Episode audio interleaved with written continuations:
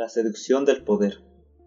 El poder tiene múltiples definiciones y usos, pero el más habitual se refiere al control, dominio y jurisdicción que posee una persona o institución, y tiene la capacidad de disponer o concretar algo y llevar un plan adelante.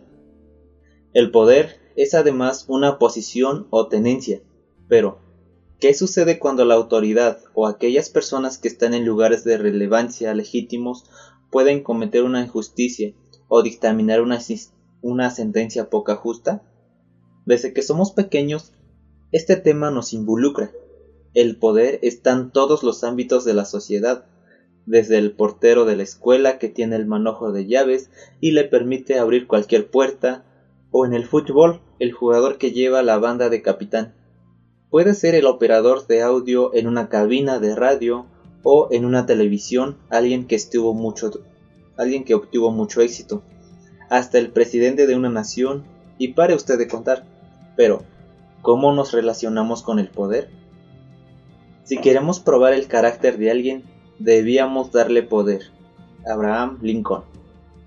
El poder es algo necesario, pero puede también destruir cuando es mal llevado. También debemos tener presente que no nos pertenece y que el único propósito del poder es servir.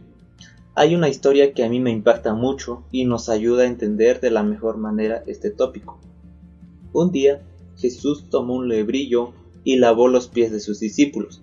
Pedro, quien antes era Simón, le reclamó a Jesús diciéndole que no podía hacer eso, que más bien eran ellos los que debían hacerlo para ponernos un poco en contexto, en la antigüedad la gente caminaba con sandalias y al hacer tantos kilómetros de caminata para poder llegar al destino, la manera de recibirlos era lavándole los pies.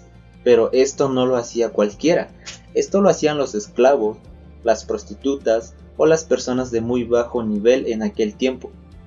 Entonces, Jesús sorprende a sus discípulos con este acto de servicio para decirles que quien quiera ser el mayor deberá ser el servidor en medio de todos ellos. Ahora nosotros debemos preguntarnos, ¿qué amo más? ¿Ser el más pequeño o el poder? Una persona insegura difícilmente ame ser el más pequeño para estar dispuesto a servir, pero la persona que está segura de quién es y de la autoridad que tiene no va a tener ningún inconveniente de servir a los demás aunque alguien sea el jefe en una fábrica, en una empresa o el encargado en algún sitio, lo más importante es que no se pierda esa actitud de poder servir. Mucha gente está aferrada a una posición y no es capaz de servir siquiera un café, lavar una taza, acomodar una silla porque cree que va a ser un antivalor y que va a poner en riesgo su posición de poder. Yo me he dado cuenta en personas grandes fueron grandes para mí cuando las vi servir. En cambio, las personas que se creen poderosas y no están dispuestas a servir, es muy efímero el poder que tienen en sus manos. En la Argentina, muy sabiamente los congresistas estimaron un periodo de seis años para renovar el poder en el país. En las democracias más firmes y más establecidas esto es favorable porque él o la presidente pueden retirarse hasta con un 70% de popularidad. Si bien es un periodo corto, lo importante es que se construya y se maneje el poder con el único propósito de servir a los demás. Existe una ilustración bíblica que Pablo no hizo, en la que nos muestra a Dios como el alfarero y nosotros somos el barro en sus manos. Entonces él dice, ¿Cómo le preguntará el barro al alfarero por qué no has hecho de esa manera? Es importante entender que Dios tiene un propósito, y en vez de preguntar para qué, nos quedamos en el por qué. De esta manera no vamos a resolver nada. Hay preguntas que no tienen respuestas.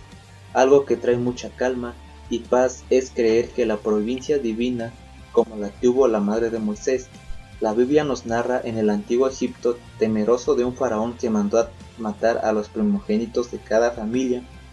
La madre de Moisés lo pone en un canasto que llevaba su nombre y lo tira en las aguas, porque ella se da cuenta que está frente a una situación que la supera y las aguas del Nilo se van a encargar de llevar a ese bebé totalmente desprovisto de seguridad a un propósito trascendente, porque precisamente va a ser la hija del faraón quien lo va a recibir. Lo va a educar en el palacio y va a estar a punto de convertirse en el próximo faraón. ¿Vieron esas cámaras que aparecen al final de cada película? En los que muestran cómo se hizo cada set o cada parte del film. Siempre digo que deberíamos tener eso en nuestras vidas para darnos cuenta de que por cada cosa que Dios hace, siempre hay un propósito detrás. Hay una anécdota de un hombre que queda náufrago en una isla desértica. Luego de recuperarse del dolor y sobrevivir a lo que era una muerte casi segura, construye una choza. Recorre la isla, comienza a conocerla, pero ni puede evitar preguntarse todo el tiempo el por qué le pasó tal cosa. ¿Por qué tan mala suerte? De repente Observa en la distancia que la choza que él acababa de construir con tanto esfuerzo durante todo el día se prendió fuego. Se llena de aún más incertidumbre. No puede entender el porqué de un golpe tras otro. Se pregunta incesantemente por qué a él, y cuando decide acercarse a la choza que estaba ya a punto de consumirse, con brasas todavía en fuego, se arrodilla, comienza a llorar y dice ¿Por qué? De repente, una mano lo toca y él se da la vuelta y mira que es un marinero. Él le pregunta, ¿quién es? ¿Qué hace acá? El marinero le responde, hemos venido a rescatarlo. El hombre, en medio de su asombro, le pregunta, ¿y cómo supieron que yo estaba acá? A lo que el marinero le dice, vimos desde alta mar una densa nube de humo y pensamos que podía ser alguien pidiendo rescate. Fue muy listo de su parte encender, encender, prender en fuego la choza. Muchas veces nos pasan cosas que no entendemos por qué nos pasan, pero debemos entregarnos a la providencia divina, porque es muy pobre pensar que Dios piensa igual que nosotros. Sus planes siempre van a tener un propósito detrás.